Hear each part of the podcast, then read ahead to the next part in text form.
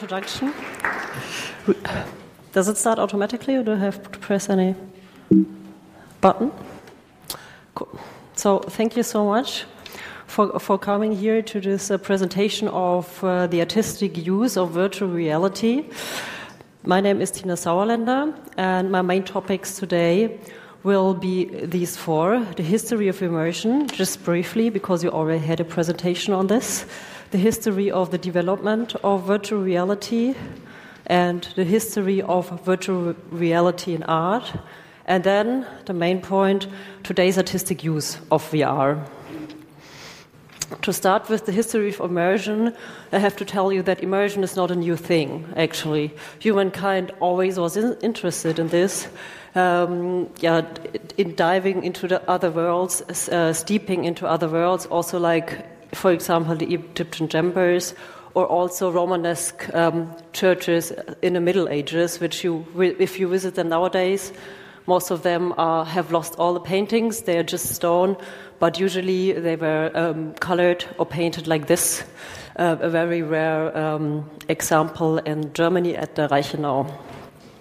Or then uh, also the invention of the central perspective in the Renaissance like this is a, a, kind of like example on how people or humankind wanted to become immersed or dive into a, another world. Because yeah, if you stand in front of this um, in Florence in Santa Maria Novella, you will have the feeling that this, there is a space opening up behind um, Christ actually, and also the painted architecture, the trompe-l'oeil architecture refers to the uh, real one. Another example, which I like very much, and then uh, one of my favorites, um, uh, a really huge uh, painting by Paolo Veronese, which is in um, Venice, and it's 12 by 5 meters. So obviously, when you stand in front of it, you can see like the sides, and you will have the feeling of immersion. And here you also see clearly how the real architecture relates to the painted one. So now we jump a bit to like nowadays.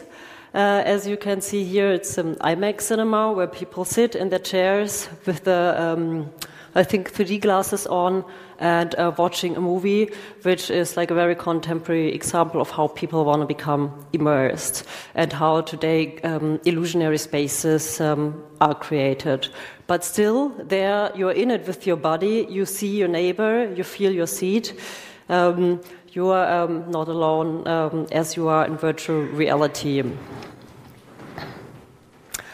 The history of the development of uh, virtual reality is the history of developing HMDs, which um, serve as a means to fully dive into another world. Like the first ones are the stereoscopes, invented parallel to photography in the 19th century.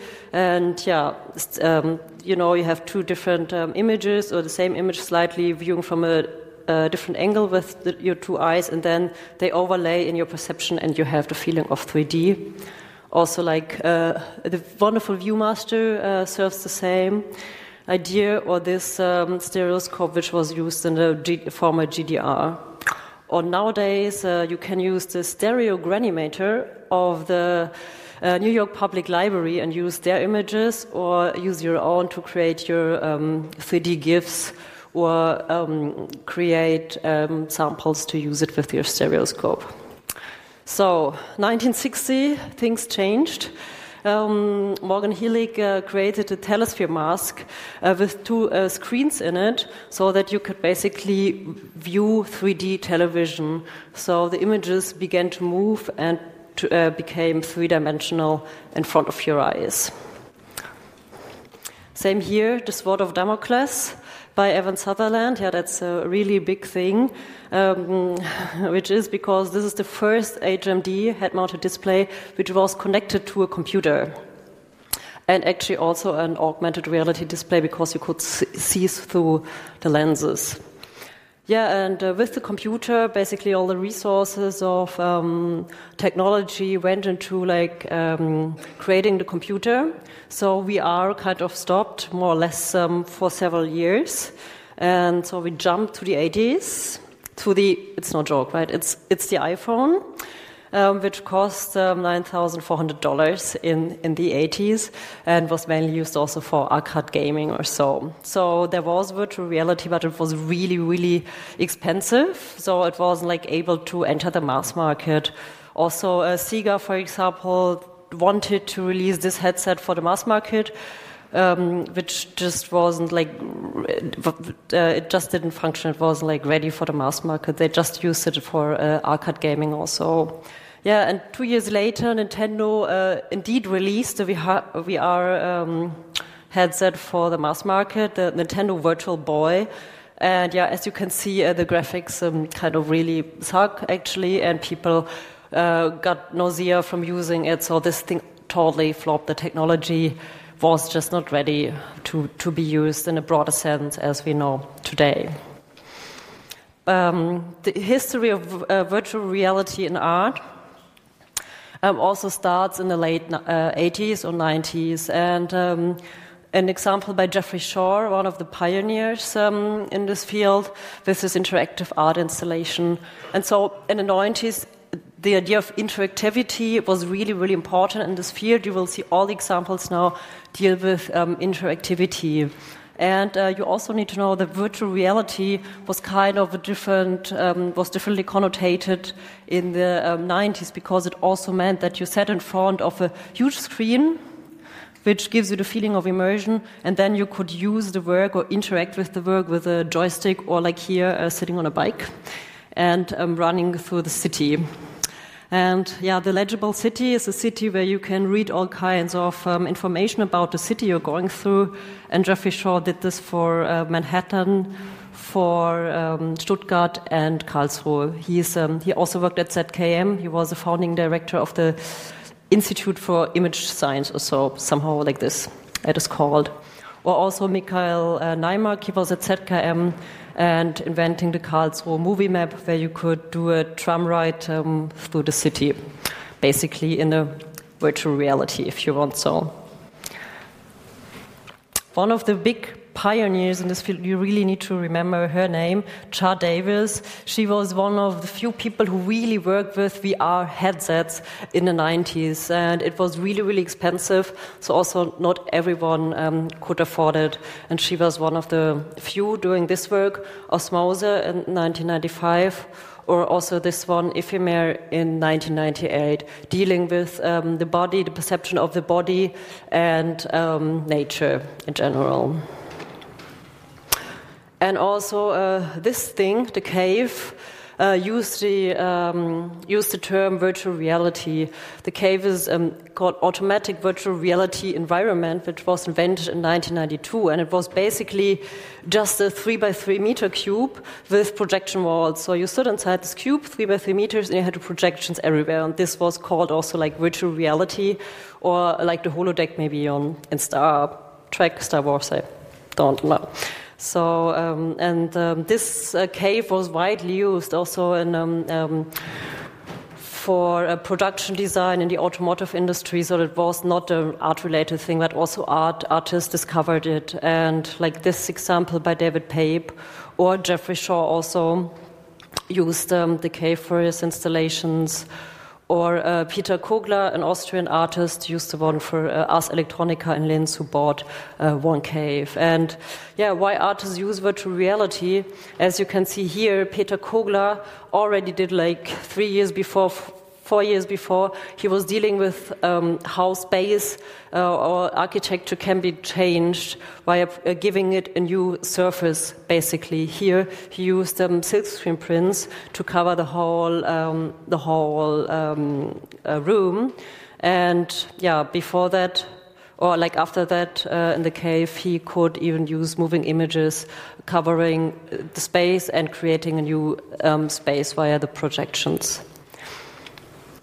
Um, and I will skip this another um, installation about like being surrounded, being immersed, and being able to interact with the people outside in a nearby park.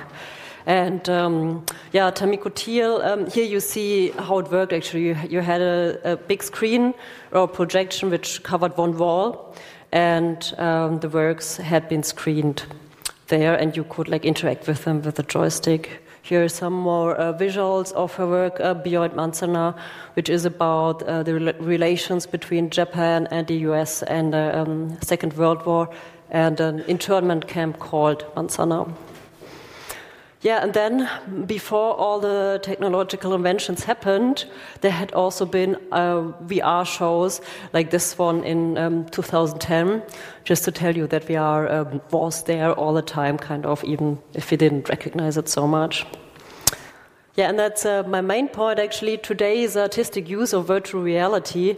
And you know, last year, last one and a half years, many things happened. So the headsets doesn't cost like $9,000 anymore, but maybe 900 euros for the Vive, 700 for the Oculus, 100 for the Zeiss VR1, or you can even go to Woolworth and buy a headset for 5 euro, the VR box, which is even cheaper than the Google Cardboard for 10 euros.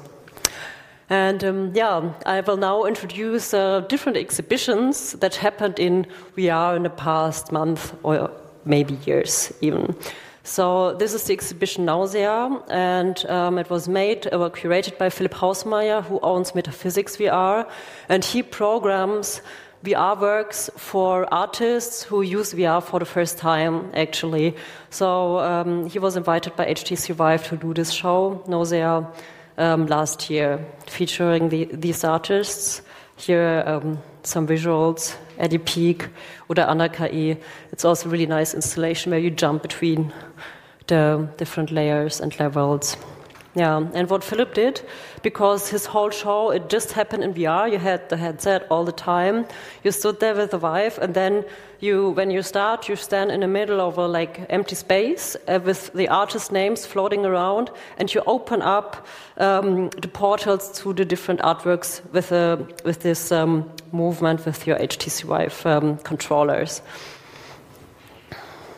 Then um, there's also VR, uh, web VR, which um, can, use, can be used via uh, with your um, cardboards at home, and is released um, with an app. For example, this one here, the first look artists VR app from the new museum and Rhizome in New York that was released in February 2017.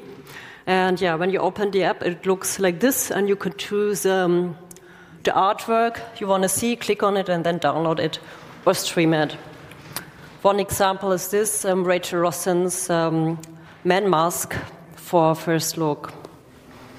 Then another big thing uh, when it comes to art and virtual reality is Alfredo Salazar Caro's Digital Museum of Digital Art, which uh, premiered already in December 2015 at Transfer Gallery in New York. And this is really a museum. You know, you can um, you stand in front of the building, you wear your Oculus, and then you can go. Um, yeah, that, that's the outside. You can then um, go inside with your controllers. You move around, and then you walk up the stairs to see the um, artworks that are presented then in this museum. So it's always like four artworks presented. For example, this one by Jacolby uh, Satterwhite, who already did work for the new Museums VR app, which you can download in the App Store, or um, Claudia Hart, also for DiMoDA for the first edition. And then uh, we have Unreal. This show um, will open on May 24th in Düsseldorf at NRW Forum. And Manuel Rossner, he created a new space, a virtual space for the museum. So that's uh, that's space basically. So you see the real life building, um, and then when you enter the real life building to the top um, floor, you put on the headset, and from there on you will be able to climb up in this new building which only exists in VR. And then you will see also there different VR artworks, like this one by Akihiko Taniguchi or Theo Triantafyllidis. So visit the NRW forum from 20, May 24th on. It will be really worth it. And uh, they will also host a big conference on virtual, virtual reality and art. Yeah, now I want to take the chance to talk about the exhibition I curated, The Unframed World, virtual reality as artistic medium for the 21st century.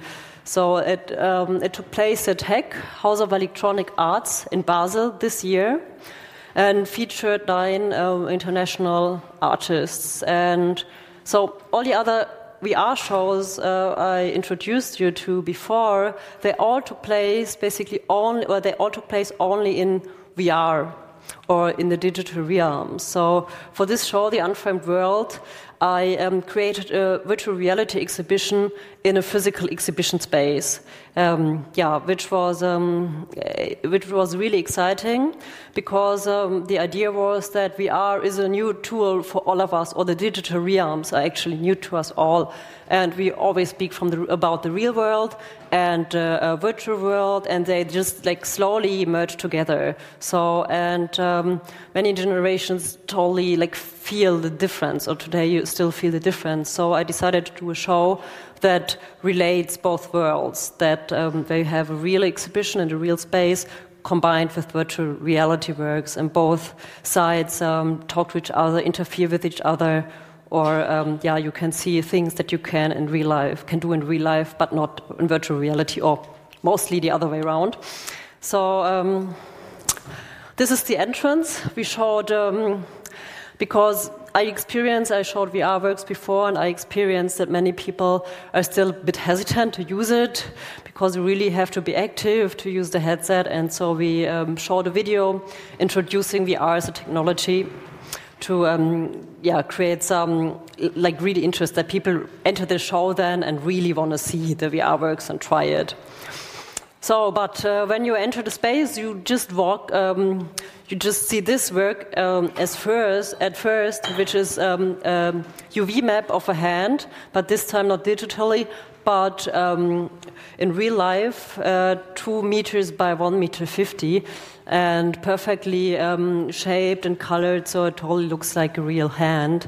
And so you have the idea of the digital then transferred to the real world. And so this hand basically, for me, it symbolizes a lot about the exhibition. The first thing is that you have to do, that you really have to be active. You know, you just can't like look at things. You really have to try on uh, the glasses and then walk around and look everywhere. So it's not like you go to a usual museum and there's just a sculpture um, or the uh, painting on the wall, you really have to be active. And one special thing about VR is that you don't have any narration anymore. So you, you need to, you can decide where you go by yourself. When you have the headset on, you decide, I look left, I look right, I look up. And that's the same for the show. There is no like path or so. When you enter, you see the hands, and then you have to decide where you go. It's your decision. And um, there you see um, the work by Rachel Rossin. Um, you can see that she paints. Um, these abstract paintings deriving from patterns she finds in her like uh, closer surroundings. And there's this physical version of these of, of the patterns these paintings with the um, projection on it. And in vr you would see and do the following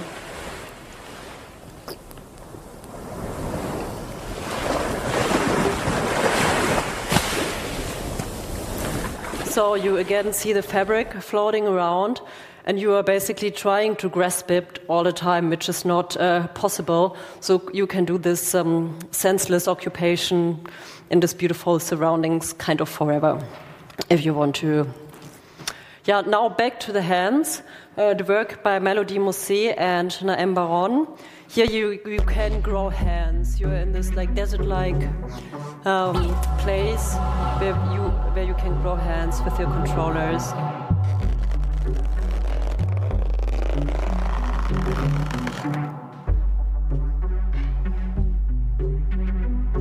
Yeah, and you can also grow them like in the sky, endlessly in the sky, and you can also jump on these hands. So you also got um, lots of different associations about like the Tower of ba uh, Babel is one big association I have at least, or like um, being connected with each other, like individuals being connected in a society. Like if you have this chain of hands or um, for the artist, it's mainly about um, reproduction. Actually, she compares the human reproduction system to the virtual one, where actually no original exists in both, and um, therefore the idea of uniqueness is totally um, unimportant at all in, in both worlds, actually.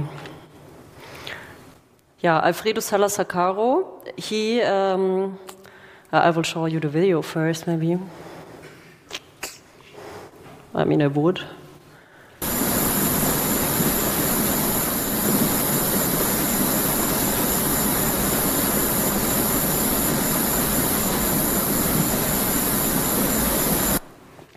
Yeah, so Alfredo used uh, VR to um, create um, um, a new way of uh, a portrait of a person. You know, when you just paint a portrait, you will just have one view of this pers uh, person.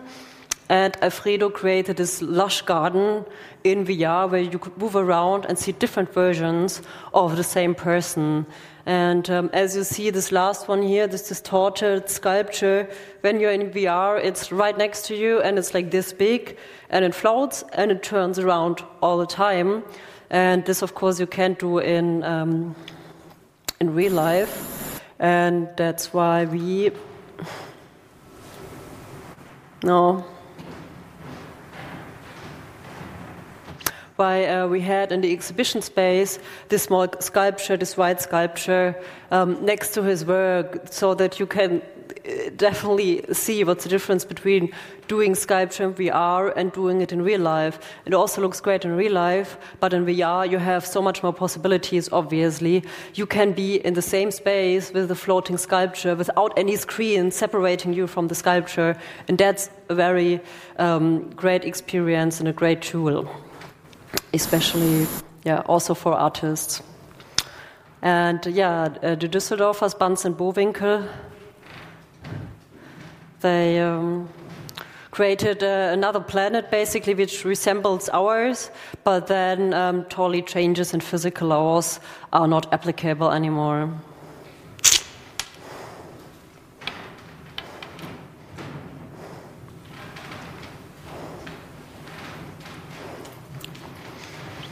And yeah, Rindon Johnson, he's an American artist. He did a poem for VR, and it was really important for him that you have really the feeling of immersion. And as you see, as you can see, he use uses WebVR, so you can download uh, his file uh, from YouTube or watch it with your cardboard at home from YouTube. I will just show you also a quick sequence. Fucking in Venice. I fucked this dancer in Venice, buck naked, on a canal. She said the sex was so good, she'd marry me if I was rich. I told her I was rich. Sorry, she said. She meant she'd marry me if I wasn't black. I fucked her from behind after that. Yeah, you can hear he um, talks about really crucial issues of um, our time or our personal life, sex, love, and gender. It's um, really great work. It's um, definitely worth uh, seeing it. So that's, um, yeah, it's a very complex work, Martha Hipley, but what you can see here is that she customized these Google Cardboards, um, five uh, pieces, because you can actually see your perfect boyfriend with them. And uh, uh, the add ons were meant to be the physical expression of what you see in VR. So these devices are made of silicon, they heat up, they um, vibrate, and they also light up. And then you can um, see and feel your perfect boyfriend through through VR actually. And yeah, she it's a very complex um, work. She criticizes a lot. For example, uh, the online uh, the, the tests in girls magazines, teenage girls magazines, that tell you how what type of whatever you are or what's the perfect boyfriend for you. And so, first thing you do is taking this online test, answering really absurd questions to then then get your result of your perfect boyfriend for example, this um, cute guy here.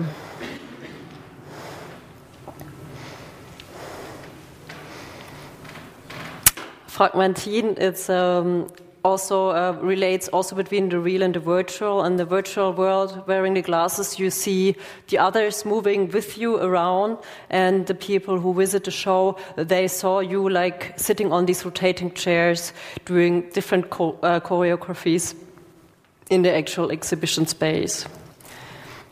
Um, yeah, that's Marc Lee.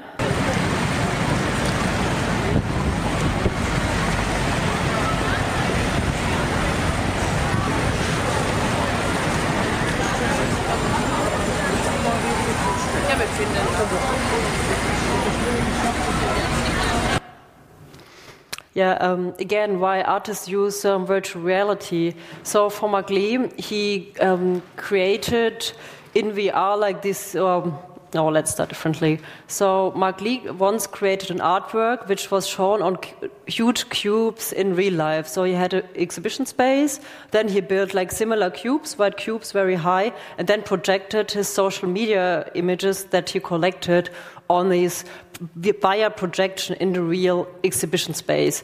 And this is, of course, really um, a huge effort to do this, to build like big cubes, to have lots of projectors projecting on it.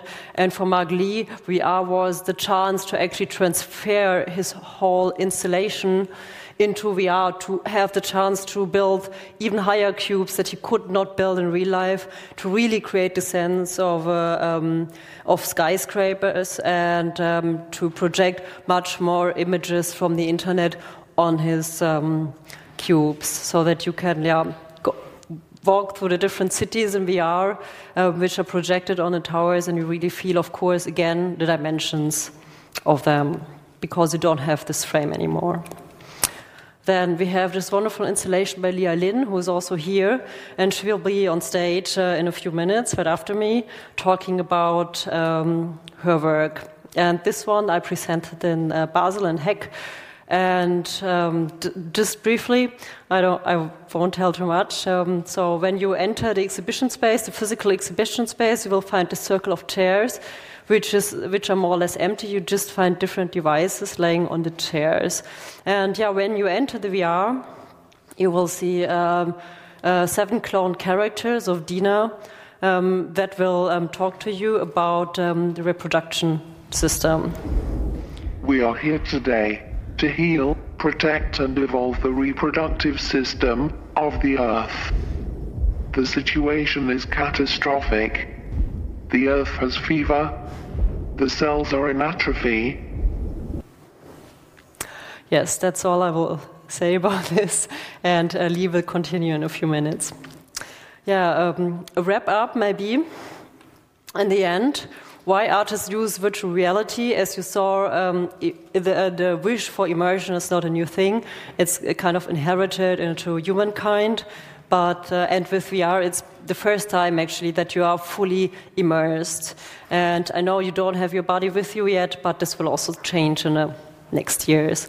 And yeah, you have a 360 view. You don't have any frames anymore, which really connects you so much more to the digital world than before. And therefore, you also have um, a different way of narrating stories or telling stories. It's not like in a cinema where you watch one perspective on one screen. It's um, much more complex now, and you can do many more interesting things with VR and art now. And then, of course, really, really important is that your body, your, that you in VR relate to the dimensions of the whole space. Um, that makes you feel the dimensions like you feel them in the real world, too. And um, Therefore, I told you about Alfredo and the sculpture floating around, turning around. You have much more possibilities in uh, VR than you have IRL. And yeah, I, I am in the same space with the artwork, and that's um, a pretty great um, experience. Yeah, and then uh, what I like um, very much about virtual reality personally is that this device you use, like if it's whatever, Vive, Oculus, Cardboard, it's uh, usable for many other experiences you can have in your daily life, like kind of watching, um, uh, watching movies, watching porn, or uh, having touristical experiences, all kinds of stuff. And VR can be part of it, or VR art can be part of it, which means that this kind of art doesn't um, uh, is not made of. Um, materials you never use in daily life, like oil painting or marble, who uses that in daily life? No one. But these devices you will use in daily life, in your living room, for many other things. And so that's for me personally, as a curator, the chance that art can be back in the homes of everyone. Thank you. Thank you, Tina. I was wondering where we could see all these beautiful installations in the future. yeah, um, there, there are documentations online. I can also give links. So the VR app of New Museum you can, for example, download. And I myself will be doing a huge show on virtual reality opening on September 8th at Priska Pasquer in Cologne. In Cologne. Thank you. Thank you. Okay.